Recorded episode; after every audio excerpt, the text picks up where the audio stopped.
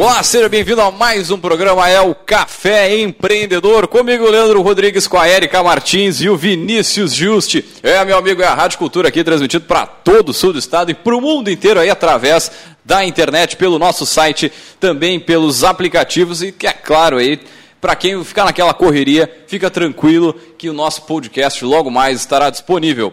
E aí, vamos empreender?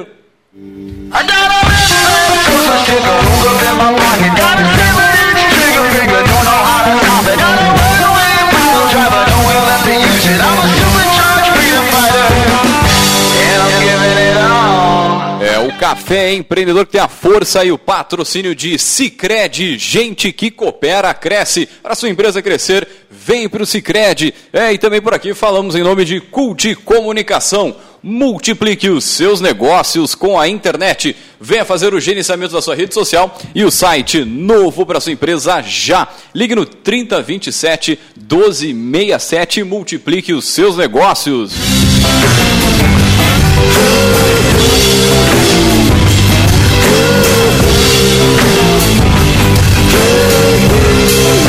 É, e também aqui pelo café nós falamos em nome de Cindy Lojas Pelotas, que atua em defesa dos interesses do comércio varejista de Pelotas e região. E também, é claro, falamos para VG Associados e Incompany Soluções Empresariais, que atua no recrutamento, seleção de estágios, consultoria nas áreas de finanças, gestão de pessoas e processos. Acesse o site incompanyrs.com.br.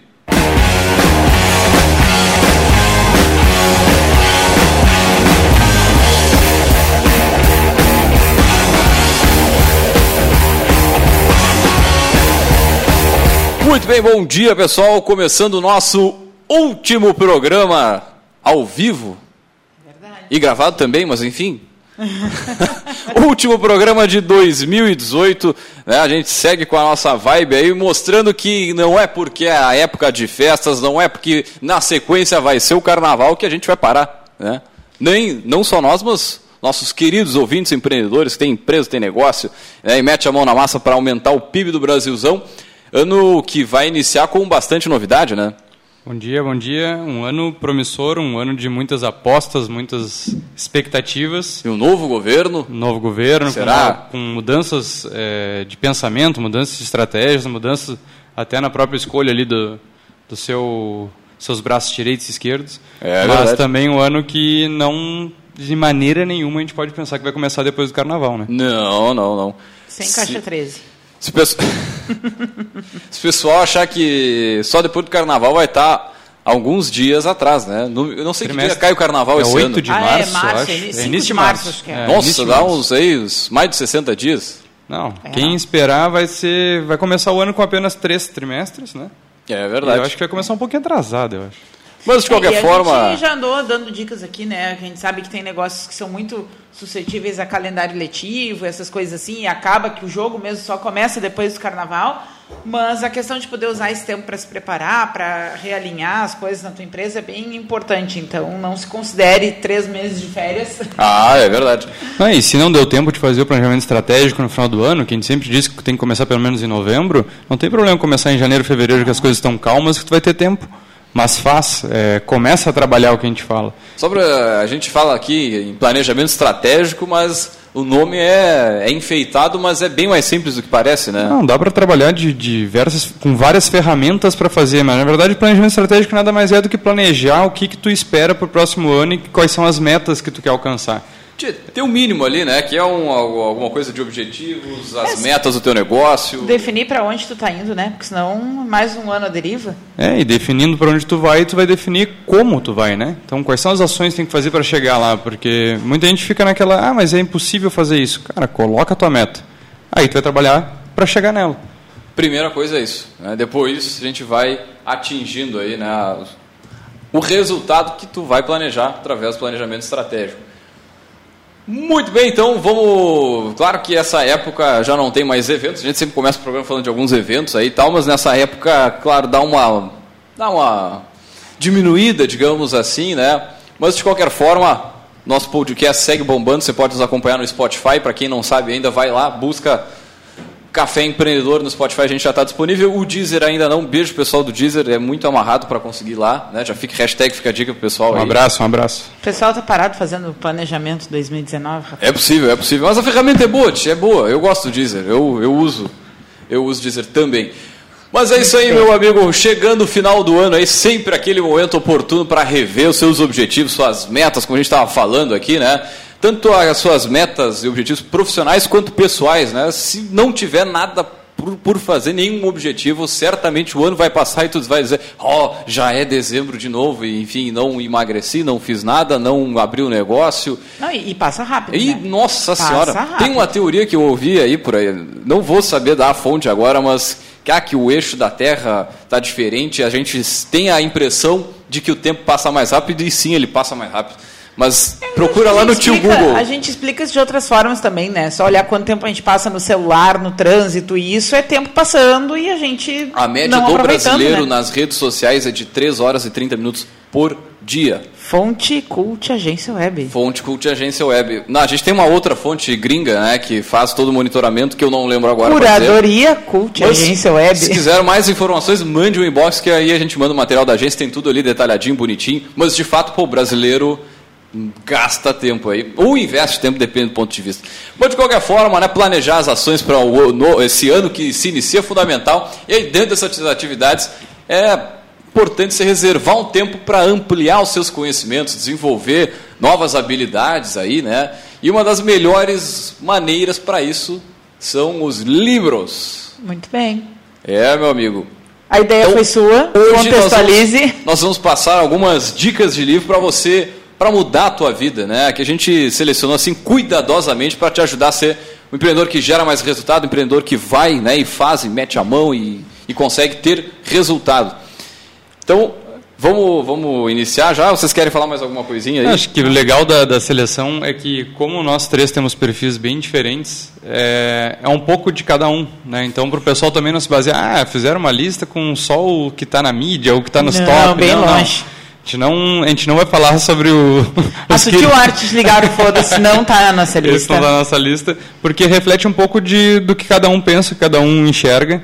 E então vai ser bem eclético, vai ter várias áreas, vários assuntos e vai ser bem interessante para para falar um pouquinho do que a gente pensa e o que a gente enxerga tá próximo ano, né? Nenhum dos 10 livros mais vendidos do ano no Brasil está nessa lista.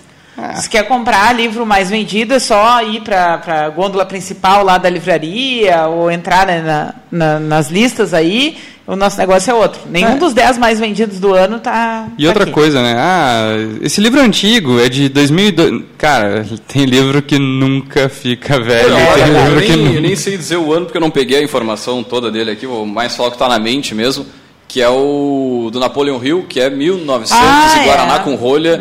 E assim, o legal desse livro, acho que vamos começar por ele de repente. O mais legal, ou não sei. Ah, tem uma, tem uma outra lista aqui.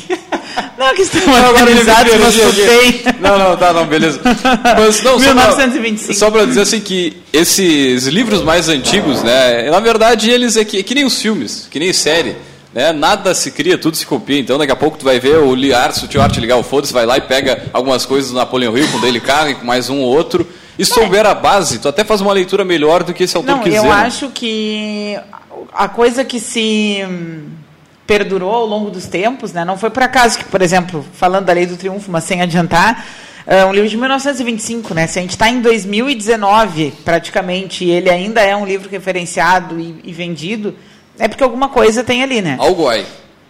Vamos lá, puxa a corda aí, Leandro. Vamos dar então o primeiro, agora sim, o primeiro da nossa lista.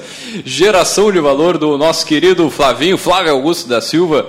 né? ele que é um grande empreendedor da área, dono do. Como é que é o nome Da do time WhatsApp, agora? do Orlando... Orlando Futebol. Orlando City. Orlando City, esse mesmo. Que contratava o Kaká e por aí vai. É um livro que eu, assim, claro, quando eu fui ler o livro já tinha uma, um, tipo, um certo conhecimento de empreendedorismo, já dava aula, já pesquisava bastante sobre isso.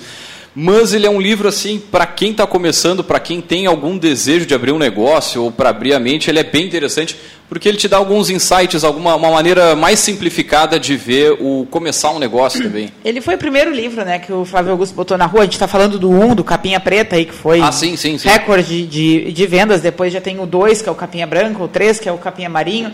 Mas uh, ele foi um livro que a, a, proposta dele, na verdade, era fazer um compilado do conteúdo que ele já vinha compartilhando nas redes sociais, né? Então ele não é uh, um livro que vai te trazer Uh, sei lá, um enredo, uma coisa assim. Ele é um livro muito visual, ele é um livro né, de, de coisas pontuais, mas ele é um livro que ele atende muito àquela necessidade diária de motivação, né? De tipo assim, ah, sei lá, estou cansado, não sei para onde vou, bater um desânimo, ou estou começando o dia, quero começar bem. Ele é uma coisa que vai estar tá à mão ali, né? Com, com material assim, tipo, que tu vai ler, tu tens, sei lá, 30 segundos para ler, tu vai achar alguma coisa ali de 30 segundos que vai te ajudar. Com certeza. Né? E isso que é, que é legal, assim. Acho que ele é um livro que os três leram, né? Sim. sim. É, e ele é legal por isso, porque ele é uma, ele é uma leitura fácil, né? ele não tem enredos, ele não tem teorias, só que ele é um livro feito por alguém que tem a prática como resultado. Eu acho que isso é o principal. A gente pega muitos é, escritores que se baseiam muito na teoria e que não vivenciam muito a prática, Bah, isso, eu, na, desculpa te interromper, mas isso na área do empreendedorismo é uma coisa que mais me incomoda. Assim, o cara vai lá e escreve sobre algo que nunca experimentou e nunca fez. E aí te vende como algo fácil, algo. Ah, todo mundo dá certo e todo mundo é feliz fazendo isso, sabe? Exatamente. E então, o que me levou a, a, a ler o livro foi exatamente esse ponto. E claro, ele, ele trabalha mais como dicas, né? Ele trabalha mais como, como dicas diárias de como tu ter persistência para aquilo que tu realmente quer. Ele é interessante, é um livro que vale a pena a leitura, não é um livro que vai te dar embasamentos teóricos para tu aplicar ferramentas e outras coisas mais, mas é um livro que, que abre a mente de muita gente, principalmente quem não é da área, vamos dizer assim. Quem está começando é, a querer tá entrar no empreendedorismo e não tem nada de base de, de, gestão, administração, enfim. É, não, e para quem já cansou de ver figurinha no 1, 2 e 3, né? Que o 1, o 2 e o 3 é isso, são compilados de conteúdo de redes sociais, né? Ele lançou agora um novo, né? Que é o ponto de inflexão, aí, tipo, saindo da lista, mas falando do autor, uhum. né? Que aí sim é um livro de conteúdo. Ele fala sobre tomada de decisão, sobre uh, momentos da vida em que tu vai tomar decisões que vão marcar para sempre. Então, o novo livro dele que saiu agora final de dezembro, ele já, já é diferente do 1, 2 e 3. O, o Geração de Valor 1, 2 e 3 é compilado de figurinha que tem grande valor para o que se destina e tanto que está aqui a primeira indicação da nossa lista. Né? Vamos adiante? Proprietário da empresa Rádio Cultura, qual vamos, é o segundo vamos, livro? Vamos, próximo livro, Aí A está. Lei do Triunfo. Ah, esse querido foi, foi tua sugestão, Hill. tu que tem que começar, né? Olha, eu vou dizer o seguinte, é um, pô, foi um livro que me ajudou muito no, a, a, também no início da, da, da, função toda de empreender, de começar um negócio. Me deu muita visão. Né? Eu, junto com, com a leitura dele, eu fiz um curso do Mastermind também, então ele, ele conta é, alguns passos de como criar essa, essa mente mestra, né? de fazer com que as pessoas trabalhem por o mesmo objetivo, com um alinhamento de, de mentes e tudo mais. Agora também legal trazer a, as, tipo, as 17 leis do triunfo que traz o livro e que daqui a pouco tu vai ver uma literatura aí que o cara vem, ah, 10 maneiras de ficar rico, 10 maneiras não sei do que, relacionadas a empreendedorismo, a sucesso tudo mais, certamente se baseia minimamente um pouquinho assim no que o Napoleão escreveu. Então, a, só citar algumas coisas que me chamam bastante atenção. Ponto 2, né, a segunda lei, digamos assim, que ele traz no livro, que é o objetivo principal bem definido. Né, e, e é, é interessante o seguinte, o número de pessoas que, se tu perguntar, né, numa roda de amigos aí, se tem um objetivo principal bem definido, ou se tem um objetivo, é raro assim, alguém te dizer, o meu objetivo é passar no concurso, é abrir uma empresa, é emagrecer, é sei lá o quê. Né? Dificilmente alguém vai te dizer com, né, com uma clareza, não, meu objetivo é esse.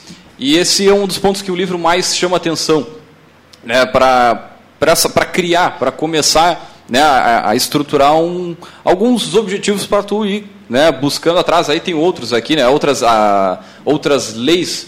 Né, que é Uma o... que eu acho bem interessante que é a tolerância. Né, porque pouco se fala de perfil quando a gente, sim, sim. Quando a gente lê alguns livros assim que, ah não, é atitude, é, mas a, a, tolerância é o, é o contrário de tudo, né? Tu, em vez de tu ter uma reação ativa para as coisas, é tu tolerar é, não somente os teus resultados, mas também os outros, porque quando a gente se torna intolerante, a gente começa a ter muitas é, inimizades. Social, escreve um monte de coisa. Exatamente. Daí as pessoas, mesmo que não te conhecem, elas já não têm uma boa imagem de ti. Hum. Né? É, o que eu acho legal, assim, de a gente pensar na Lei do Triunfo, né, como a gente tinha falado antes, é um livro de 1925 que segue através dos tempos, né, e eu acho que vale a pena também dar uma observada no background do Napoleão Hill, né, que foi ah, um cara é que foi contratado para fazer um estudo sobre hábitos de pessoas de sucesso. Né? Então não estava assim, ele não estava em casa lá, olhando para o céu e pensou, vou elaborar leis que vão dar certo para todo mundo. Não, ele fez o processo reverso. Ele foi no dia a dia, sentou lá, o Vinícius, é, a empresa de consultoria cresceu 500% em Pelotas, esse ano a única.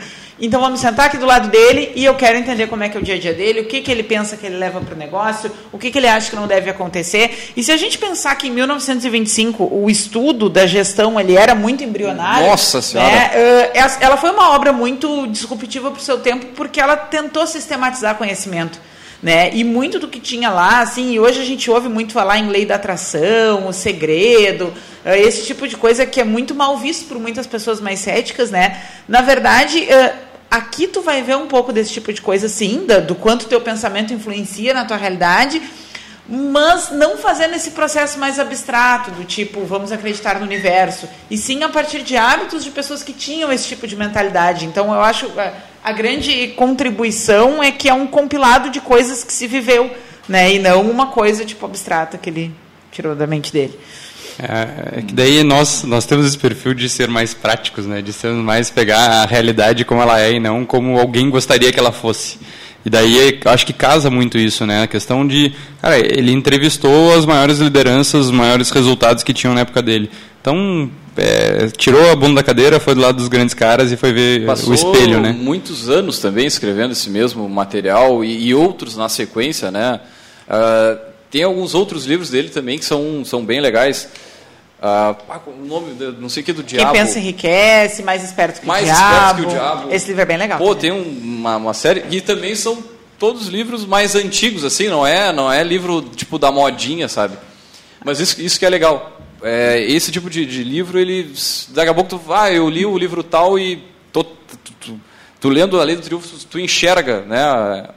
Outra tipo a, a, influência que esse livro tem em outras literaturas e é livro que gerou curso né então é livro que gerou conhecimento é uma coisa né assim só para ter uma ideia em 1900 e agora vocês me ajudem em 1935 40 por aí começaram os estudos de Hawthorne né, na, na, escola, nas Nossa, primeiras escolas da, foi, da, né? da, administração, uhum. o pessoal estudava a influência da luminosidade na produção das pessoas. Pô, olha o nível de, de, de fraco, digamos assim, de, do início do conhecimento dessa época para o cara escrever em 1925 esse, esse livro e como foi, é, como mudou né, a história. Vamos pro próximo? Vamos, tu que puxa aí, tu é o puxador na empresa Rádio Cultura. Peraí, eu tô agora aqui. Vendas, como eu faço, do José Ricardo Noronha. Para quem gosta da área comercial, para quem gosta da área de vendas, esse livro é bem legal também. O Ricardo é, é um cara que escreve e tem cursos, tem bastante material sobre vendas, né? E aí ele traz as 50 questões que mais intrigam a vida de quem vende. É, é, tipo, é na forma de, de perguntas, assim, e aí ele vai estruturando em alguns eixos. Né? O primeiro eixo aqui, tipo, é carreira e atitude, né? É, como faço para ganhar dinheiro, para ganhar muito dinheiro em vendas, como eu faço para descobrir meus pontos fortes. Vai falando um pouquinho sobre né, uma parte mais comportamental. Aí depois tem o eixo da preparação, né, questão de conhecer produto, de saber, conhecer bem a tua equipe, conhecer quem são os teus clientes. Aí traz o terceiro eixo, a comunicação.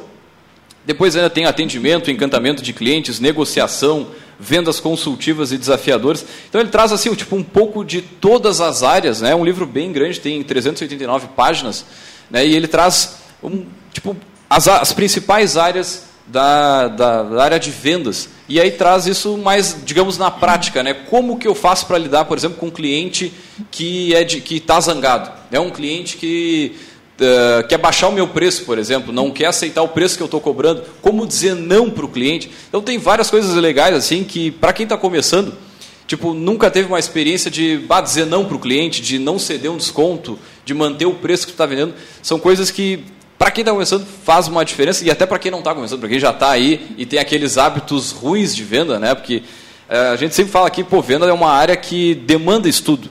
É, ela não é simplesmente, tu chega, larga lá o cara para trabalhar, não, agora tu faz os contatos aí vai vendendo. Então, ela meio que, esse livro dá uma estruturada nos, em, nos principais passos de qualquer venda.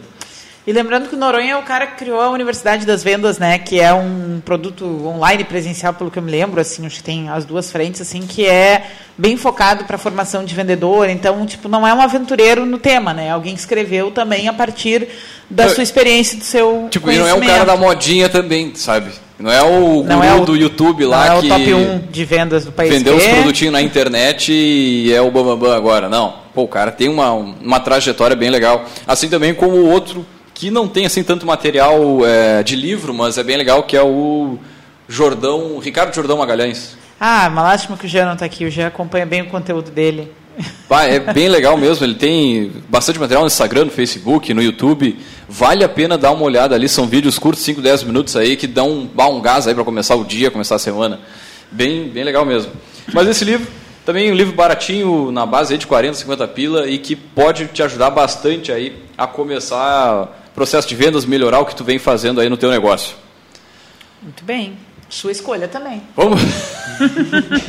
Não, vamos, vamos nomear o santo, né? Vamos pro próximo, então. Uh, Super Cérebro, do Deepak Chopra. Né, você pode encontrar também esse livro lá nas. Pô, é, ainda mandar um abraço pro pessoal da, da livraria Vanguarda. Achei que era ele, pro próprio Chopra, que tu ia mandar um abraço. Não, mas assim, falar, falar algumas, alguns aspectos desse livro. Né? A gente, é, pô, meu avô tem 83, 84 anos, assim, ele tem, foi político, foi estudioso, estudou muito tempo na vida e tal. E ele é um cara que tem uma, uma mente muito boa, ele dá palestra, fala bem, e, pô, alto dos seus 80, pô, não é para qualquer um, né? Quem me dera chegar lá assim. Agora, interessante disso, né, é como a gente percebe pessoas mais velhas, pessoas... Uh, que tem uma idade mais avançada, aí 70, 80, e que continuam ativas trabalhando e tudo mais, e determinadas pessoas têm a mesma idade e tem um resultado diferente, digamos assim, né? Esse livro ele traz um pouco disso, né? De como entender melhor o cérebro, como tu vai é, perceber por que algumas pessoas têm um rendimento melhor, por que, que né, algumas pessoas até mais velhas conseguem se manter ativas e ter um, um, um diferencial assim na questão produtiva mental mesmo, né? E aí o livro traz algumas coisas, né? Como uh, como o cérebro vem evoluindo, né? Como uh, do intelecto à intuição, como que a gente percebe essas coisas? Está lá num fechamento de negócio. Por que, que a tua intuição por que, que a, a, alguma coisa te diz para dar um desconto, não dá? Como que tu percebe? E aí tu começa a entender um pouquinho melhor o funcionamento, na verdade não só do teu cérebro, mas de ti mesmo. É bem, é bem bacana, assim.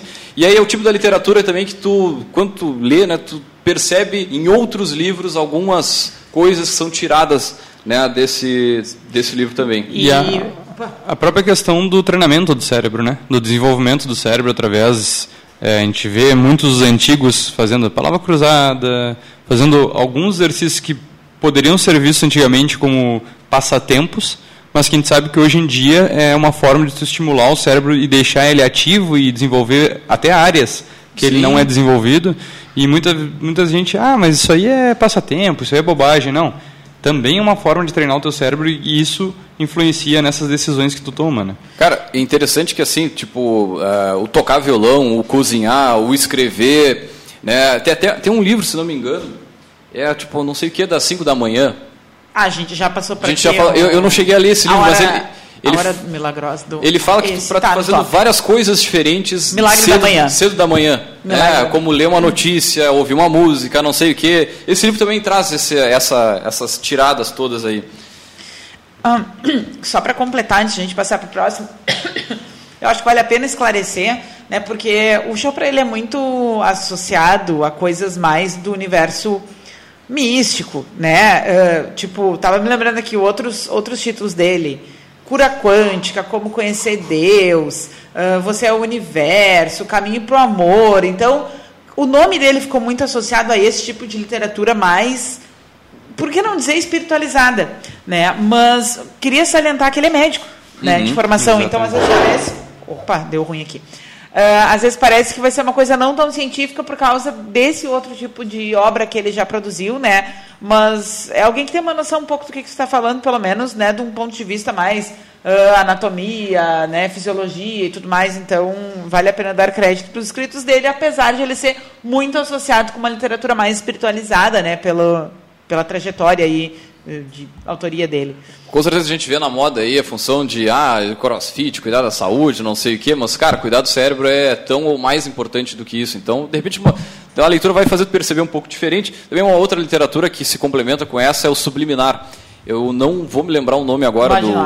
Leonardo, Leonardo Mlaudinov. Ah, é um sobrenome meio russo, é meio difícil de pronunciar. Então, se botar lá é, não, não subliminar, tem... também tu vai entender por que, que tu toma algumas atitudes mesmo sem pensar, né? De forma inconsciente. O andar do bêbado também é dele. Também segue a mesma linha de, dessa questão do, do quanto.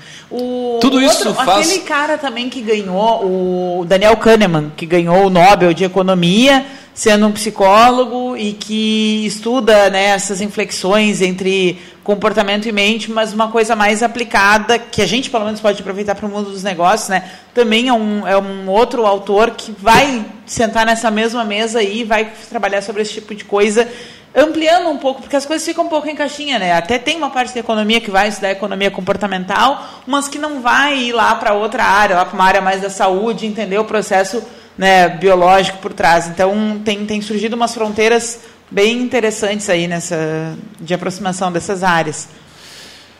Muito bem, é, um, é também uma outra, tipo, uma literatura bem legal, vai complementar esse e com tudo isso certamente vai ter um entendimento melhor, por que, que tu pensa de tal forma, como tu pode melhorar a tua própria produtividade e assim sucessivamente. Vamos para o próximo. Espera aí que agora Vamos lá, puxador. A Arte da Guerra do Sun Tzu. Sun Tzu. Olha aí. Ô, louco. Puxa aí, puxa aí. Que eu só tô... A Arte da Guerra já virou livro de espera de consultório, né? Ele é super espera difundido. De é, tem aquelas revistinhas lá que as galera deixam ali nas mesinhas, lá no meio tem uma Arte da Guerra de alguma... Tem Arte da Guerra em podcast também, é, né? Já existem vários formatos, né? É, livro de bolso, o Arte da Guerra virou um. E é um livro escrito antes de Cristo, né? Séculos 5, 6, uma coisa assim, antes de Cristo. E, e ele é um livro que foi muito uh, adotado nos estudos da estratégia, porque, embora não assim sendo, ele é um. Não, uh, a priori sendo, ele é um livro que fala sobre estratégia. Né? Aplicado para questões da guerra, que era a grande ocupação das pessoas lá na época né, que ele foi escrito. Uh, mas se tu pensar que essa guerra, ela, hoje em dia, ela não é a guerra do cavalo, da lança, do deserto, do não sei o quê, Uh, ela pode ser uma guerra de mercado, ela pode ser uma guerra de desenvolvimento de carreira. Então, tem muita coisa aqui uh, que vai te trazer a ideia sobre negociação, uh, sobre concorrência, sobre mercado. Muito interessante, claro, tem que botar a tua abstração a trabalhar, porque a linguagem do cara é sim, é sobre sim. essa guerra do cavalo, da lança, do deserto, do, da morte, não sei o é. quê. Mas não, ia dizer só que é, é, muita mentalidade, né? Ele trabalha muito essa questão do, do mental, de, de como tu te comportar frente a essa guerra, frente a esse desafio que tu está colocando. E claro que a gente adapta à nossa realidade. É, na verdade, o principal negócio daquela época era a guerra, não era a guerra a vida, e era um negócio, porque todo mundo ganhava dinheiro em cima da guerra, seja é, vendendo alimentos para o pessoal que estava em guerra, ah, ainda seja se ganha armando. Muito dinheiro. É, ainda se ganha, mas não, não é hoje é o principal negócio do mundo, né? Mais rudimentares, né? Roubando, né, pessoas de guerra, tipo, eu vou né, lutar contigo e é, vou, né... Eu não compro território, eu conquisto, então, é... E daí tem algumas frases que ele... Que, que também ele é um pouquinho motivacional, ele é um pouquinho também nesse sentido, porque dá, ele trabalha uma, muito... Dá-lhe uma aí. Não, a gente estava puxando aqui, mas... qual, qual que te achou? Esse aqui eu achei legal. Qual tocou teu coração? Se fores forte, põe-te de fraco. Se estiveres te movendo, finge inatividade. Se estiveres distante, faz como se estivesse próximo. E se estiver próximo, dá a impressão de estares distante. Quando isso, oh. Érica? Antes de Cristo, sete. Ó, isso foi a 19 geração antes da Érica. Foi algum parente teu. Foi Martins. Foi Martins Érica. Isso tem, tem, tem, o dedo dela aqui. Tia. Que coisa séria esse homem zoeiro. Uh, o dono da mesa vai rolar break ou vamos seguir adiante? Chegamos na metade. Não chegamos, são 20, não são 10, não. Só é, vamos, segue, vamos segue seguir, o puxador da empresa. Vamos seguir o baile. Qual é? Pá, peraí, não, são 12. 20. Ver mais. Ler mais. Muito, muito bem, muito bem. O essa é a sexto tecnologia. livro, Como Leandro. fazer amigos e influenciar pessoas do Dale Carnegie. Pô, Dale Carnegie que é bem famoso aqui na nossa... Estamos fazendo a, a batalha aqui, Querido. Napoleão Hill versus Dale Carnegie. Pobrezinho, eles não têm essa batalha e as pessoas criaram essas batalhas para eles É aqui no verdade, século né? XX. Mas também é outro livro bem legal que influencia muitas outras literaturas, por isso que é legal, de repente, é voltar nele lá e conhecer, conhecer a, a maneira que ele foi escrita também e tudo mais. Mas ele fala, fala um pouco disso, né, de como entender melhor as pessoas, compreender, como fazer com que... A, a- buscar também um pouco desse alinhamento de mentes. Relacionamento interpessoal, né? Também é um é livro do fundamental. início do Que é século o que passado. vende. É, o que vende. Não é, ah, vou mandar um podcast ali por e-mail. Não, o que vende é a. É, não, e, a- e até mesmo para objetivos pessoais, né? Até mesmo para como tu te posiciona. O Vinícius falava isso antes lá numa outra obra, comentando, né? Como é que as pessoas te enxergam, como é que tu te posiciona. É um livro atemporal. Eu li esse livro com 14 para 15 anos no ensino médio. Né? Se tivesse a sorte, eu lembro que eu tivesse a sorte dele na- no colégio. É, tinha na biblioteca do colégio eu pegar. Eu achei muito interessante esse nome. então, ele é um livro que também vai. A, a, a, o core da mensagem é isso: relacionamento interpessoal, né? O, co- o que, que tu espera do outro, como tu te posiciona, como é que tu pode usar positivamente as relações que tu constrói, como é que tu alimenta relacionamentos. Então, acho que eh, só por isso já, já é muito eh, meri- eh, meritoso. É, enfim, de Tem estar na mérito. lista, né? É. Tem mérito. Aí, puxador, qual Vamos é o 7? ao Vamos ter que dar uma corridinha, senão nós vamos É, entregar foi- tudo. É verdade. Fico aí se emocionando de falar. Agora sim, livro. né? livro da nossa região aqui, O Tropeiro que se fez Rei, da Vera Abuchain. Abuchain. Pois então. Então, Um Tropeiro que se fez rei é um livro que conta a história do nosso mais do que conhecido Pedro Osório, Coronel Pedro Osório, é o que dá o nome à nossa praça aqui na cidade de Pelotas. Tem um busto muito lindo, que na verdade é uma estátua de corpo inteiro, vamos dizer assim. Ele foi escrito pela. Até vou ler aqui, mas. Pela ela é bisneta dele, bisneta, né? Que, isso. é, que A Vera- pesquisou sobre a vida dele, né? é um livro de 2013, então não é tão antigo. É, demorou bastante para ser lançado um livro sobre a, sobre a arte dele, porque é arte, porque para quem não conhece, o Pedro Osório ele foi um- uma das pessoas mais influentes do país. Ele foi o rei do arroz. Pelotas era a cidade maior exportadora de arroz por causa dele. Ele não é daqui, ele veio para cá. De Caçapava, E- né? Ele é de Caçapava. E ele foi um dos, governa um dos governantes mais influentes do estado. Ele foi um dos empresários mais influentes do país e que pouco se explora a história dele. Ele é um cara que o que me destacou nesse livro, principalmente, é a biografia dele, então, né? Ele nasceu em 1854, então a gente está falando também em muitos anos atrás. E a principal visão dele, que, que me chama muita atenção, são algumas, mas as principais são: é, para tudo que ele ia fazer, ele trazia um especialista para orientá-lo. Isso em 1800 e picos, 1890, bota aí. É, então ele não era aquele cara que saía fazendo tudo do jeito que achava que tinha que ser. E sim, ele trazia pessoas renomadas ou é, se baseava em pessoas renomadas para fazer aquilo da forma correta. Isso há muito tempo atrás. O segundo, que ele já tinha muito olhar sobre as pessoas. Então ele é, se preocupava muito com, com os trabalhadores da, da, das localidades que ele tinha, das granjas que ele tinha. E, também ele foi um dos principais abo abolicionistas é, do país. Então ele foi muito influenciador nesse sentido. E foi alguém que nunca parou também na questão de diversificação. Então ele trabalhava com vários tipos de arroz, trazia as melhores sementes também de fora e também se envolveu muito na pecuária, se envolveu muito na, na parte política, porque também isso influenciava nos negócios dele. Uhum. Então ele sabia que isso era importante para ele conseguir crescer.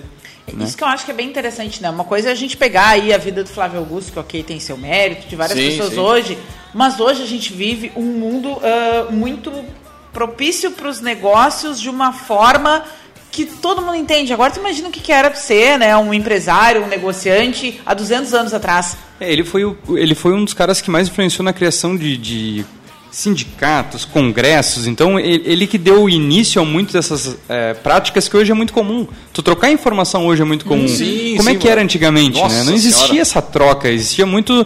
é, e outra coisa que ele fez, é, eu, não, eu não vou me lembrar agora, mas sei lá, ele chegou a ter 12, 15 granjas ao mesmo tempo. E sempre com sócios. E hoje a gente vê muito essa questão Pobre de. Pobre esposa. Não, hoje em dia a gente vê muito aquela repulsa pelo sócio, né? Que é a dif- a dificuldade, a gente até fez um programa sobre isso aqui, Mas ele foi um cara que ele enxergou que ele deveria administrar e deixar os sócios tocando os seus negócios. Então, eram em várias regiões ele tinha, né? Então, se eu não me engano, até em Tupanciretã ele tem um busto também na própria praça da cidade, porque ele teve muito êxito por lá nos negócios dele. E, e eu acho que essa, essa visão em 1800 e tanto, Pô, tá louco. ter esse tipo de visão e enxergar também que ele deveria se envolver em outras coisas para que seus negócios derem certo. Então ele fundou sindicatos, era um membro muito ativo e, se eu não me engano, ele foi vice-governador. Não sei se eu vou falar bobagem agora, mas se eu não me engano, ele foi vice-governador do estado também. E não parou, né? Porque Nunca parou. atingiu né, um, um grau confortável em um dado momento e Faleceu com quantos anos? Tem uma, lembro mais ou menos? Mais, mais velho, mais novo, assim? Não, foi de 1854 a 1931, então teve 80, quase 80 anos. Pô, tá 70 e louco. poucos Foi, anos. na, pra época, isso é.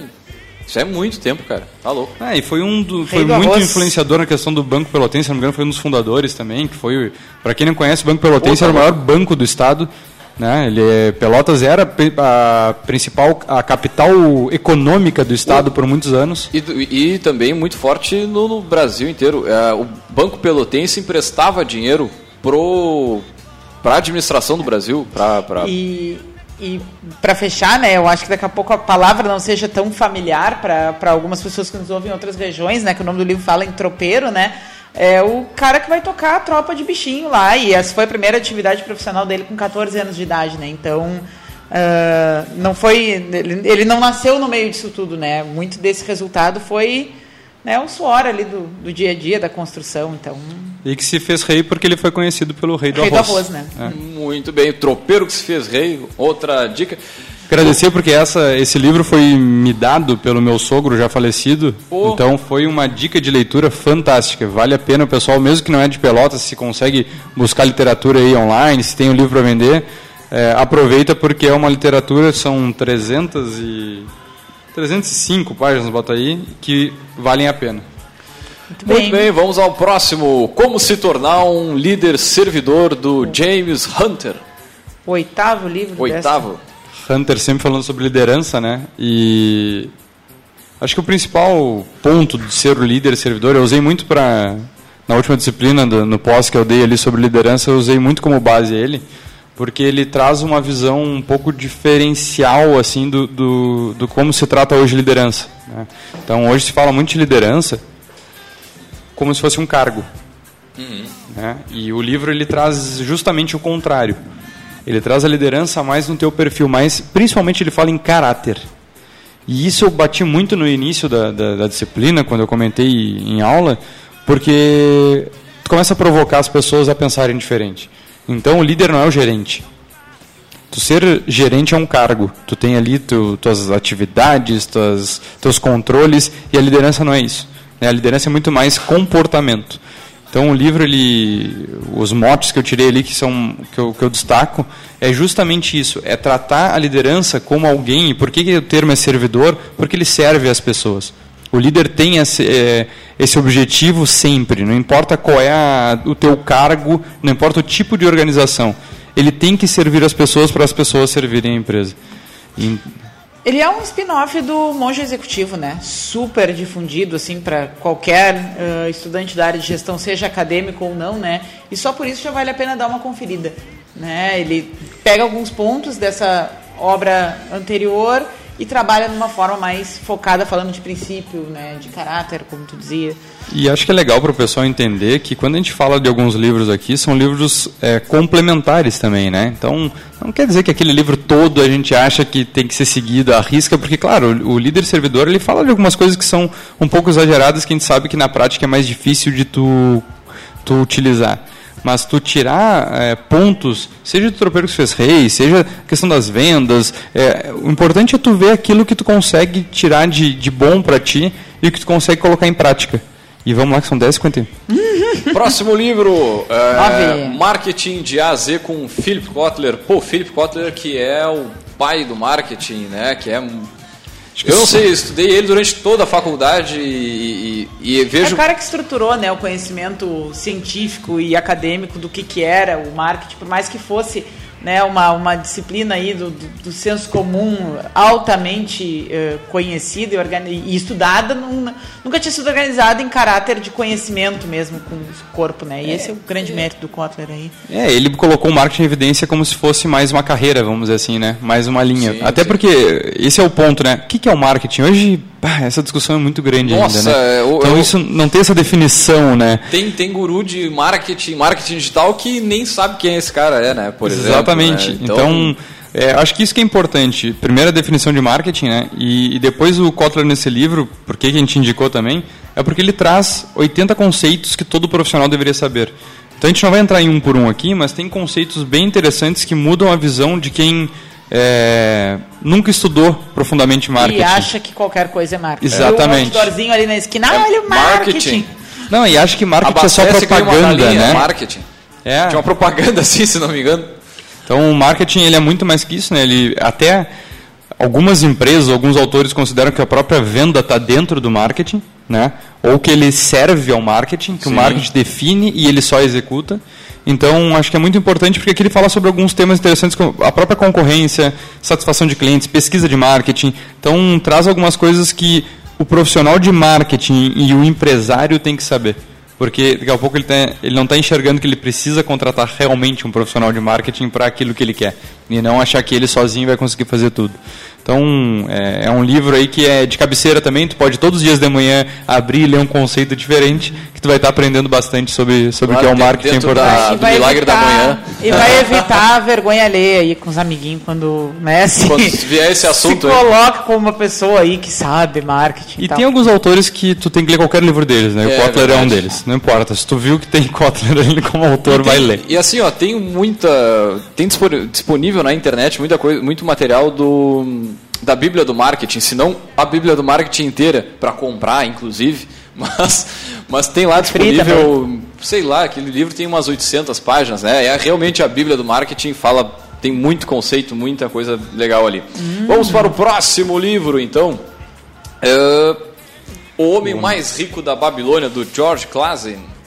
Uh, fui eu que botei na lista. Você cuida, é, esse é eu que botei na lista. Inclusive, eu vou arriscar dizer assim, cara, tu está com uma lista de 20 livros aqui na mão e tu sabe que tu não tem tempo para ler 20, ano que vem tem que escolher um, eu diria que é esse. Né? Não, é, não é porque eu botei na Hashtag lista. fica a dica. Mas é porque ele é um. Uh, o que, que, é a, moral desse livro? Tá? O George Clasen é um cara que escrevia sobre educação financeira. Ele, ele tem uma bagagem, uma carreira em, em instituições financeiras e, né, e, e, e instituições afins. E ele começou, ele foi contratado para fazer uh, panfletos elucidativos para a galera aí, para o pessoal entender assim como é que gerenciava o seu dinheiro. E aí ele buscou inspiração uh, nas Mil e Uma Noites, que é o livrinho aquele dos contos árabes e tudo mais. E ele pegou coisas dali e criou mini parábolas usando questões financeiras né? Uh, empréstimo, endividamento, investimento, gerenciamento de fluxo de caixa. Então, esse livro deve ter que, umas 10 historinhas, imagino eu, uma coisa assim. Não, não tenho em mente a quantidade atualizada, mas são várias mini historinhas sobre educação financeira e sobre o uso do dinheiro. Uh, fala de, de uso de dinheiro no negócio, fala, mas ele te dá primeiro uma consciência no teu nível pessoal, querendo dizer que tu só chega na vida uh, tão longe quanto tu sabe lidar com o teu dinheiro. É, fala muito sobre multiplicar o dinheiro, guardar o dinheiro, né? É, mas uh, não é uma coisa uh, coercitiva, é uma coisa meia vida como ela é, entendeu? E ele vai falar do tempo que as pessoas trocavam, sei lá, galinha por batata, entendeu? Não, não, o dinheiro não sim, era sim. o core ali e a forma como tu te relaciona com isso já era. Então, assim, ó, muito interessante. Se, eu, como eu disse, se eu pudesse dar uma dica, assim, ah, tem que escolher um lista. O Homem Mais Rico da Babilônia porque é um livro de historinhas curtas e porque é um livro que vai te chamar a pensar sobre como tu te relaciona com o teu dinheiro, independente de tu estar tá bem financeiramente ou não, sabe? Isso que eu achei mais interessante. Vou adicionar na lista, então, esse aí. Eu também. Eu, eu, eu tenho que botar cinco livros para ler ano que vem, um desses. Olha aí. Vamos ao próximo, então, Ferramentas dos Titãs do Tim Ferriss. Pô, o Tim Ferriss tem uma, uma trajetória legal também, né? É, é o cara que é conhecido pelo trabalho quatro horas por semana, né? O livro que todo uhum. mundo compra, não tem paciência para ler, mas acredita que tem, tem, como trabalhar quatro horas por semana e dar certo. É que ele começa quatro horas por semana falando de, dele no momento magnata, então as pessoas olham para aquilo ali, tipo, isso não é para mim, larga o livro pro lado.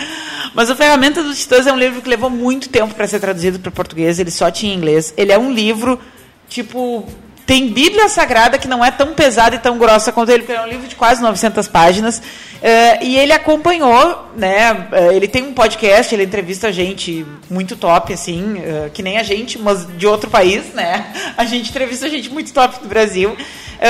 e ele categorizou hábitos dessas pessoas. Uh, tipo assim, Vinícius, o que, que tu faz quando tu acorda? Ah, eu uhum. tomo uma água com limão, não sei o quê. Tá, então o Vinícius, dono da empresa, cresceu 500% na área de consultoria em Pelotas, ele toma água com limão quando acorda. Então não, não são coisas assim muito fora da real. É tipo o exercício que o cara faz, a comida que ele come, o investimento que ele faz, e ele categorizou lá dentro e ele traz, então, só de milionários, bilionários que ele entrevistou, um compilado desses hábitos, que aí ele vai dizer que são as ferramentas dos titãs, das pessoas que conseguiram né, ter uma performance diferenciada. E aí, bom, sei lá, o meu problema é que eu não consigo comer saudável. Então tu vai lá na seção da comida e tu vê lá o que, que os caras topster faziam. E, cara, né? às vezes assim, é, é, é o bom senso também, né? Pô, tu sabe que eh, te alimentar bem, ter uma alimentação, saudável é bom. Né? Vinícius, podia falar agora sobre isso rapidamente? né? Dica pro pessoal aí que está começando o ano. que mais cresce, o homem que mais meta. emagrece nessa cidade. É Vinícius tinha tá. outro por dentro. Não, tô... não, o pessoal fala porque eu perdi 18 quilos em 3 meses, eu não, eu vou fazer um livro para vender. Não, mas ó, ó Em breve no, na estante aqui. Não, isso aí é acompanhamento médico, né? Eu acho que isso aí é o principal ponto que eu, que eu falo para as empresas e vou falar da minha vida pessoal é tu ir no especialista e buscar ajuda com re... quem realmente conhece e tem resultado. VG Consultores Associados para o pessoal empresarial, então. Não, o que eu quero dizer assim, o que tu, vê aí de, de, de, de cara, é, resultado hábito. prático, né, de objetivo? Eu acho que é muito essa questão do hábito, cara. É, eu, eu, que, é. que eu coloco o meu e da minha esposa, que, que minha esposa também perdeu 19, 20 quilos aí, só que ela em seis meses, porque ela começou antes. família. Emagrecendo em família. É a questão de hábito.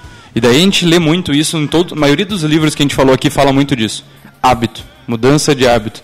Eu era um cara que qualquer um que perguntasse eu nunca ia mudar o meu hábito alimentar porque eu não ia, eu queria viver do jeito que eu vivia. E, e... é tribom comer mal, né? Vamos ah, falar é, sério, é, muito é, prazeroso é, comer mal. É lanche todos os dias. ali tapado na maionese, fritura, cerveja, a torto de jeito. É bom. E acho que, e o principal, acho que o principal ponto de tu mudar o teu hábito é tu buscar o teu resultado e quando tu vê o resultado, tu vê que aquele hábito realmente é, é o correto. Né? Então, eu tenho uma velha frase que eu sempre falo que é: tu não vai conseguir resultados diferentes fazendo sempre as mesmas coisas. É e daí tu tem que trazer isso para tua vida também, não só para os negócios. Não dá para tu pensar que tu vai conseguir emagrecer comendo sempre a mesma coisa. E detalhe, é, Agora nós vamos buscar a questão também física, né, de, de buscar uma atividade física para complementar, mas essa mudança foi sem atividade física. Uhum. Então, se tu mudar um hábito, tu já ganha resultado. Imagina mudando dois, três, quatro. Sim, sim. Complementando esses hábitos, tu gera muito mais Pô, resultados. Só para complementar o que tu tá falando aí, eu tive problema de saúde, daí tive que fazer uma dieta mais restritiva, assim, com coisas mais naturais e tudo mais. Mas, cara, eu comecei a me acordar cedo. Eu sempre tive dificuldade para acordar cedo. E quem tem dificuldade para acordar cedo já começa depois dos outros. Né? Depois o pessoal que acorda às 5 da manhã, 6 da manhã, né? tu já fica tipo, para trás. Né? Então, cara, daqui a pouco só mudando, ter uma alimentação mais saudável vai te proporcionar ter um dia mais produtivo. É. Com certeza. Então, é, quando tu acorda, né? Quando tu acorda, tu até vai. Agora, depois que tu muda teu hábito, tu vai conseguir fazer uma das. É, uma coisa exatamente. diferente por dia, porque antes só queria acordar e tentar ir trabalhar. Tomar um café, dar uns tapas na cara e vai que tem que dar, né? Então. É. é. legal, baita dica de livro. Vamos para a próxima aqui, que o tempo tá. Décima segunda. Correndo. Pai Rico, Pai Pobre, do Robert Schiner. Ah, é, é um clássico que não podia estar fora da lista, né, gente? É um livro de educação. Kiyosaki. Não, falei. Ah, falei... falou chinês chique, nem ouvi isso. É, Kiyosaki. É, não, é, é do Kiyosaki. Toda a linha de livros para rico, para pobre é do Kiyosaki, não tem nenhum chinês chique como autor. para ver ali do, a vida do chinês chique é o mentor, né? O livrinho lá que conta a vida dele, mas enfim, voltando.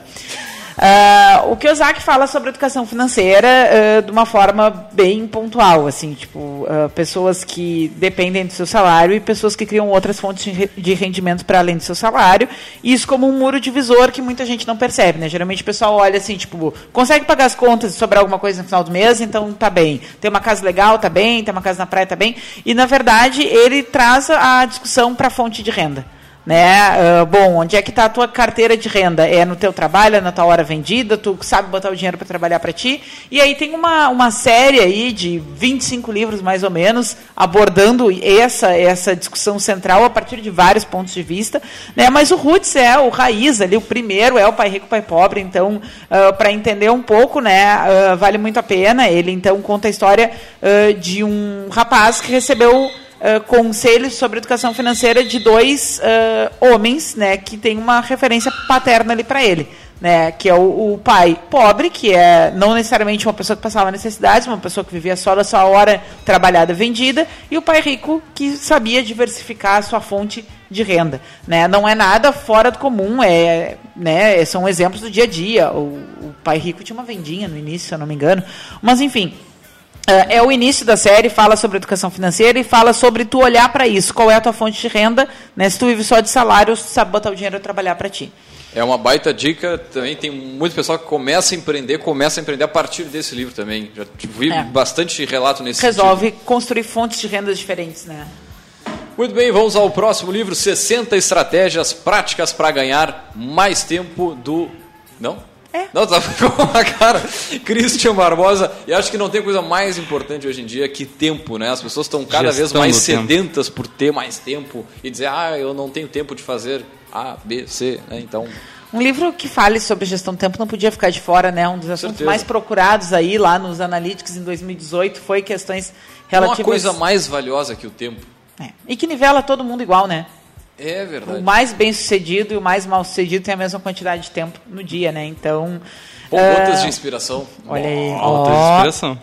Uh, o Christian Barbosa ficou muito conhecido no Brasil por lançar a tríade do tempo, né? Que ele, ele que lançou esse conceito, né? Falando que tu organiza o teu tempo em três fontes, parará, E aí, para quem não tem tanta paciência para ler uma coisa mais raiz, que é o conceito que ele propõe lá da tríade do tempo, ele pegou isso aí e mastigou em 60 dicas que, que tu pode fazer para ganhar mais tempo, para deixar de gastar tempo, e é o que esse livro traz, né? Então. O uh... que mais chamou atenção nesse livro? Bah, assim, ó, coisas Do muito... 60, assim, um ponto... Não, tu sabe que assim, ó, tipo, tem coisas como tu organiza a tua mesa. A mesa do trabalho? A mesa que tu senta ali para ficar com o teu note, se tu trabalha mais sentadinho, ou a mesa que tu... Esse, até para isso tem, e aí tu começa a te dar conta, tipo, se a tua mesa estiver mais clean, se a coisa estiver mais organizada, mas é que não é um livro de organização pessoal meio furado, entendeu? Ele tem um conceito por trás que vai sempre te lembrar que o teu tempo é escasso e que o que tu está priorizando é o que vai te levar para o lugar onde tu vai ir no futuro, né? Então, é, tem coisas bem simples, tem coisas bem complexas. Próximo, a estratégia do Oceano Azul do Chunkin e do René Malburn. Malburn. Ah, é a René. A René. É, é o Chan e a René. é, ele é o parzinho do Arte da Guerra, né?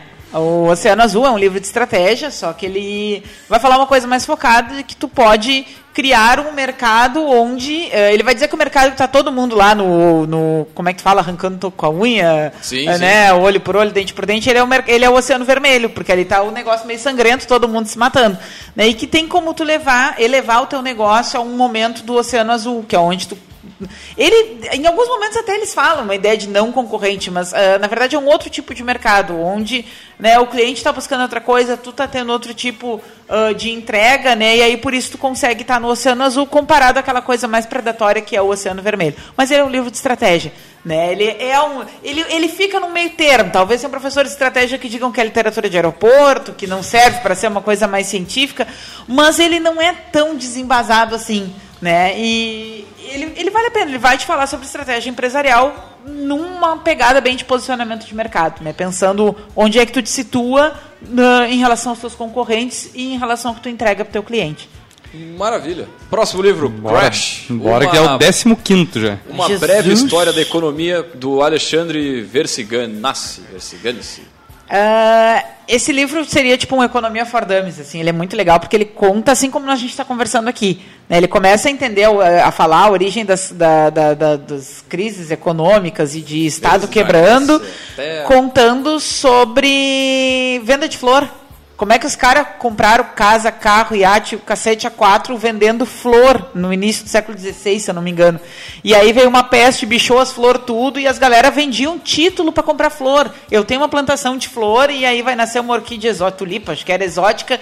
E aí o Vinícius quer enfeitar lá a casa dele, ele comprava antecipado de mim um papel que eu ia entregar para ele uma produção de flor. Aí não tá falando de comida, a gente tá falando de decoração, sabe? A origem do pré-lançamento, da pré-venda aí de É, muita coisa. não, tem, tem uns Érico Rocha aí no meio do, do, traço. Mas ah, ele conta assim, como quem conta historinha, ah, por que, que a economia oscila. Né? E, o- e o que, que leva, quais são os movimentos lá do dia a dia, como isso, a, a emissão, a venda de, de florzinha em título antecipado, que derrubou um país inteiro, afetou o mercado imobiliário, cotação e o diabo a quatro. E ele é muito legal, ele é para quem quer entender economia, mas não tem paciência para pegar um livro de teoria econômica, ou não, né, ou não vai entender. Sim, não tem aqueles jargões lá, tipo, de, de economia que tu tem que pegar e. não, vou entender o que, que é o conceito que o cara quer dizer aqui pra. Acho, que- acho que isso que é legal, né? Uma coisa mais clara, mais objetiva É, mesmo. e como a gente falava, né, vai ser um ano de muita mudança de cenário aí, tá todo mundo esperando muita coisa, então, até para entender um pouco para onde os cenários estão indo, com certeza essa bagagem ajuda. O ano que quase inicia com mais uma taxinha, né, pra nós aqui, pelo menos na cidade. Não, Deus caiu, caiu. Caiu, não, que Não, quase, quase. Quase, quase. Foi por uma. É. É, mas ó, se o povinho não tivesse mais ligado aí a partir da rede social, o troço tinha passado batido, né? Muito bem, próximo livro, 16. décima, décimo sexto, Os Segredos da Mente Milionária, do Harv Eker. Né? Pô, o livro que já foi citado algumas vezes aqui também. Várias que passou vezes. e tarará. É, e não, não podia estar de fora da lista, né? O, o Ecker era um cara que com 30 e poucos anos morava no porão do pai lá, né? Sem ter, tipo, quebrado vezes nove e não queria fazer nada, porque se desse errado ele dizia que ia perder a única coisa que ele tinha, que era a garantia de que ele era um jovem promissor. E aí, é, e aí ele começou a aprender sobre educação financeira. Claro, rolaram umas pessoas dando uns te liga nele, coisa e tal. Não foi uma coisa, tipo, ele não ficou sentado olhando para a parede. Mas ele conta isso, e aí, tipo, a metade do livro é ele contando a história dele, e a outra metade é ele dizendo para as pessoas como é que elas mudam a sua relação com o dinheiro em 20 passos, acho que é, eu não me lembro agora, porque faz tempo que eu não leio. Ah, então, tipo, é legal. Tem a parte que é o que eu vivi para poder estar te falando isso, e depois é como é que tu faz para poder chegar onde eu tô agora. E ele é um livro super, super, super bem vendido, assim, ele... Isso, isso é legal porque, tipo, a- nós, né, no- pelo ensino que a gente passou e tal, a gente nunca aprendeu de fato, de forma mais estruturada, a lidar com o dinheiro, né? Então, a- desde a, criança não lá que vai no. isso, É, né? que vai falta de- no bar, né? É, falta de tipo, educação lanche. financeira no, no ensino fundamental ou médio, né? A gente não aprende nem em casa e nem na, no colégio, seja lá onde aí for, nem na que fala faculdade. pra criança, dinheiro é feio, dinheiro Sujo, isso é. é... Hum. E sujo no sentido de sujeira, muitas Hum. vezes, que leva uma mensagem que a criança vai levar aquilo mais adiante. Mas não, dinheiro Tipo, é bom. evite. Quando fala que algo é sujo, o que, que tá dizendo? Evita aquilo ali, né? Exatamente, né? Ah, o Segredos da Mente Milionária foi o vigésimo livro mais vendido no país na semana do Natal. E ele é um livro que já ficou para trás em termos de lançamento e todo aquele barra que se pode fazer há muito tempo. Né? E ele ainda tá figura aí, né? né? O vigésimo mais vendido na semana do Natal no, no Brasil, né? Dentro do ranking. Então, também é aquele negócio, né? É uma mensagem a se observar. Só fazer uma pausa rapidinho só para agradecer o pessoal que está na live conosco, né? A Deia, então, mandando um, um bom dia para nós, a Mara Peter, Rafael Lund, Gustavo Correia, abração para o meu amigo, cara que foi a Portugal, voltou agora, tá nos desafios lá na Serra, e a Silvia Melo. Então, Grande agradecer Silvinha. o pessoal, agradecer aí o, o desejo de um bom ano novo para todos nós e o pessoal aproveite nossas dicas aí para crescer pessoalmente e profissionalmente no próximo ano. Com certeza.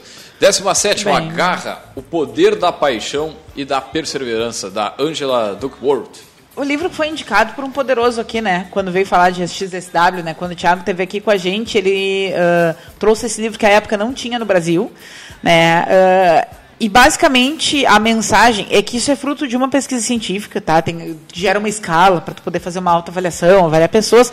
Ah, mas a grande mensagem é assim, ó, se tu gosta do que tu está fazendo e tu é perseverante naquilo ali, ah, isso vai ser ah, mais decisivo do que qualquer outro tipo de preparo ou qualquer outro fator.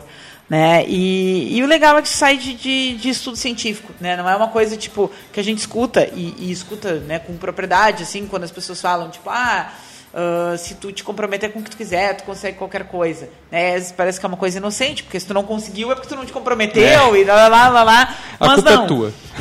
É, é, ele, essa é a mensagem, de fato, tá? Que se tu tiver muito tesão naquilo que tu está fazendo e tu for capaz uh, de ir em frente mesmo quando tudo está dando errado, seguindo aquilo ali que tu quer, vai dar um resultado. Essa é a mensagem, mas ela emerge a partir de, de um estudo, de uma proposição né, mais científica da questão. Né? E aí eu acho que isso dá mais respaldo para a gente né, uh, acreditar e, e, ser perseverante, né, e, e, se comprometer com as coisas mesmo quando tudo não vai bem, né? Então acho que essa, esse é o grande a grande contribuição desse livro, porque ela vai falar sobre uma coisa que todo mundo fala, mas ela vai falar a partir de um de uma investigação mais robusta, né? Então uh, e tu pode avaliar também a tua escala dentro da escala, né? Como é que tu te onde é que tu te encontra ali e tal, bem bem bacana. Bem interessante mesmo, bem atual também, né? Vamos ao Décimos oitavo. oitavo. Os últimos três. Hackeando tudo. 90 hábitos para mudar o rumo de uma geração.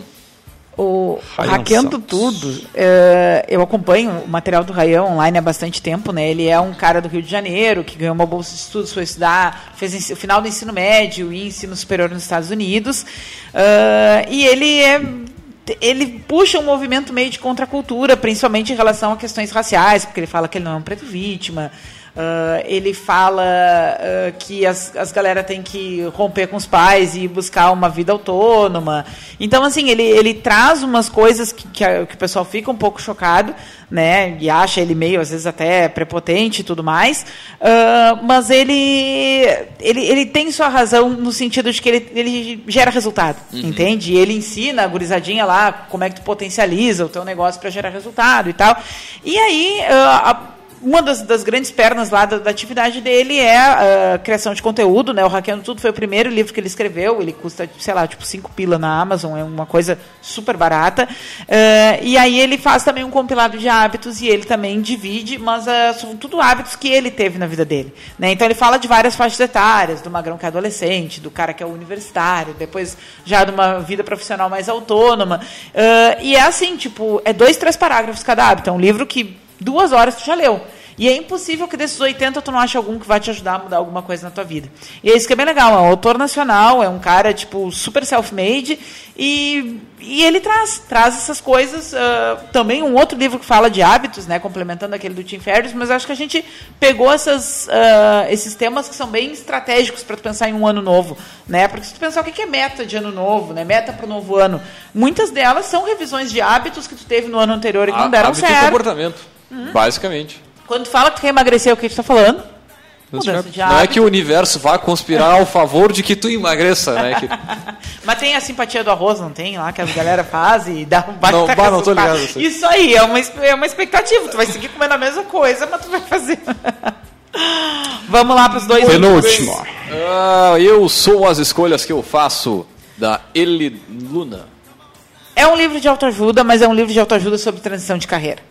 Tá, não, é. é, é, é defendendo ele. É, não, eu, vamos explicar. Não, vamos explicar. Não, não, não problema com autoajuda, se. Não, é super mal visto, pessoa... até porque muitas das pessoas falam sobre coisas que nunca viveram. É, e, né, é, isso, é e essa chato, é a tag né, que cara? queima a autoajuda, né? Ela fala sobre uma transição de carreira dela. Ela tinha um emprego massa pra caramba e ela queria viver de pintura, de quadro. E aí ela nunca era encorajada para isso, porque a pintura né, não paga boleto. Sim. E ela conta como ela fez essa transição. E ela uh, dá um holofote maior na ideia de que. Uh, da responsabilidade do que tu faz. Porque é muito fácil tu pensar, tipo, ah, o mercado dos quadrinhos não dá dinheiro, então a culpa é do mercado dos quadrinhos, uhum. e tal. Uhum. Ela chama a responsabilidade para ti Uh, não num sentido culposo, mas num sentido causa e consequência, sabe? Tá bem, se eu quiser, eu posso ficar a vida inteira no trabalho que me paga bem, eu estou assumindo, estou escolhendo ser uma pessoa não realizada profissionalmente, mas é uma escolha. E eu acho que isso, essa é a grande sacada ali das suas escolhas que eu faço. Ela traz a luz de tipo, tu pode escolher o que tu quiser, mas o que tu escolher vai te levar para o lugar onde tu vai ficar na tua vida. E é isso que eu acho que é, é interessante. Muito bem. Boa, esse bem, bem interessante.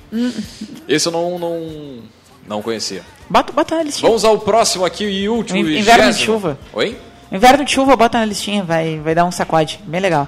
Oportunidades disfarçadas. Histórias reais de empresas que transformaram problemas em grandes oportunidades do Carlos Domingos. Já teve várias vezes aqui pela mesa, poderoso falando, a gente trazendo exemplos, já foi estante. Uh, o Carlos Domingos é um jornalista, né? E ele, num dado momento da vida, começou a escrever sobre isso, a histórias uh, de empresas ou que não deram certo, ou que pegaram algo que não deu certo, transformaram em alguma coisa, e esse livro é uma coletânea delas, mas fala de empresas no mundo todo, né? Fala de vários ramos de segmento, né? Fala uh, sobre como ideias que nasceram fracassadas tiveram aquele aquela virada e foram líder de mercado. Então, assim, uh, tem história de Avon, Coca-Cola, Banco Imobiliário, várias marcas conhecidas, assim. Então, uh, e, e é, é, categorizado também por tipos de, de problemas, se o problema era financeiro, se o problema era de produtos, se o problema era de cliente, parará. E, e vale muito a pena... Uh, principalmente para tu entender a dinâmica do mundo dos negócios, entende? Sobre o que que tu faz com aquilo que não saiu como tu gostaria, né? E, e que e outras oportunidades. E, muitas vezes acontece exatamente é. isso. E é normal que aconteça. É, e é isso que esse livro vai falar, tipo, como uh, pessoas que se depararam com, tipo, não saiu como eu gostaria, deram a volta por cima para tentar posicionar aquele problema de uma outra forma. É isso que ele, ele fala. fala sobre as adversidades e depois como tu identificar as oportunidades. Daí falando bem do. Mas usando né? só caso de empresa. Isso é que é, é legal. É. Né? Não é. Tipo, Aí tem Apple, Dell, Coca-Cola, é, Nike. Não é uma oratória vazia. Ele pega assim, tipo, ah, lá, a VG criou um produto que não vendeu lá e eles transformaram. Como fizeram? Assim, até a Casas Bahias, né? Que é uma marca nossa aqui próxima, hum. né? Então. É Bem, bem interessante também fala das banheiras jacuzzi, né, da boneca Barbie, enfim, por aí vai, tem bastante bastante exemplo. O que mais pra... marcou, a gente já falou que várias vezes o banco imobiliário, né? Como é que surgiu o joguinho? Que depois da, da grande depressão de 29 nos Estados Unidos, o cara criou um joguinho para ensinar os filhos dele como é que eles lidariam com dinheiro, né? Dado que aquele era o tema do momento, né? E aí o cara levou para uma fábrica de brinquedos, a fábrica não quis. E ele botou os vizinhos a jogar com o filho dele ali, tipo, ele tinha desistido da ideia, né? Se vida que segue e tal. E aí as pessoas lá no, no, bairro dele começaram a gostar e ele começou a replicar manualmente o joguinho. Uhum. E aí outras pessoas se juntaram a ele para ele seguir produzindo o joguinho em casa, parará, até que, claro, né, ganhou Alguém uh, se interessou. espaço. Não, e os caras que tinham rejeitado ele foram atrás dele, bater na porta. Ah, eu quero produzir teu joguinho, volta aqui. né? E foi, e hoje, a gente joga até hoje, e 100 hoje anos no mundo depois, todo. a gente joga no Banco Imobiliário. Né? No mundo inteiro, né? Muito bem, essas foram as nossas 20, 20 dicas, dicas. para você mudar a sua vida agora em 2019, colocar na lista, quem sabe até na lista de presente, né, da sequência aí, né? Ah, é o ponto, né? 29 de dezembro as lojas online não fecham, então tu pode comprar em 2018 Pagar para só ano que vem. Paga no ano que vem e usufrui em 2019. Ó, oh, hein? Não deixe para começar o ano que vem no Hashtag ano que vem, fica, já falamos isso. Aí, hein? Ouçam a voz desse homem que é um sucesso no nível pessoal e profissional. Um homem que está dando cuias de presente. Só resultado aqui na mesa. Pô, eu, vou, eu vou até mostrar, peraí, ó, vou fazer um, um merchan. Um merchan ao, ao, vivo aqui. Cadê a. Pô, câmera 1, um, câmera 1. Um. Olha só que cuia. Que tal? Vinícius Just. VG Company, hein? Que tal? Presentinho para Café Empreendedor. Nossos. Bem. Mandar um abraço pessoal para o Gaúchos Online. Né, que é, o fabricante, fabricante. Cuia, cuia, de qualidade muito bonita, muito bem feita, grossa, assim, para a gente que gosta de chimarrão.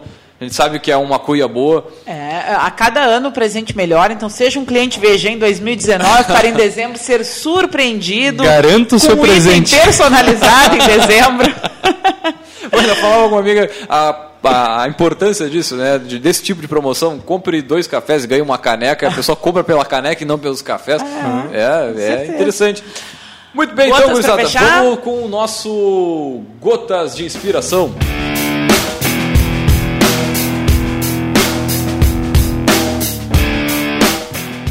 Que acreditamos ser possível define o que somos capazes de criar.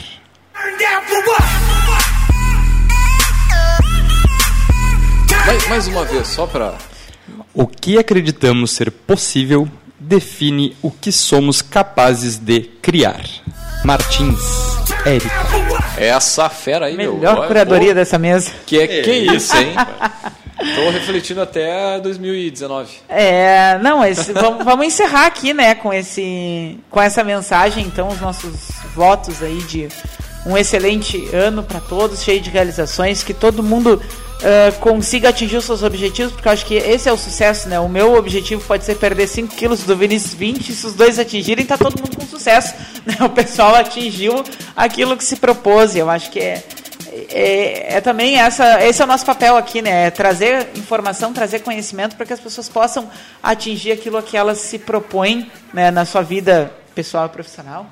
Mas com certeza, com certeza. E não limite o seu possível, né? Não, não crie barreiras para o seu possível, busque sempre é, coisas a mais. Eu coloco isso na minha vida pessoal e profissional e acho que todos deveriam sempre pensar para o próximo ano um pouquinho a mais do que foi o ano anterior.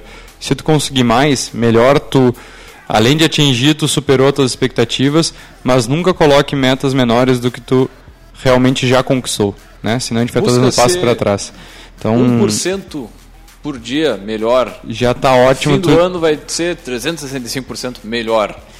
E aquela no dica, mínimo. né? No, no, no, se tu tem aí um tempinho no dia 31, dá, dá um. Te, te reserva e reserva um pouquinho para dar uma né, uma revisadinha do ano que passou, o que, que deu certo, o que, que não deu certo, o que, que dependeu de mim, no que, que eu posso mudar.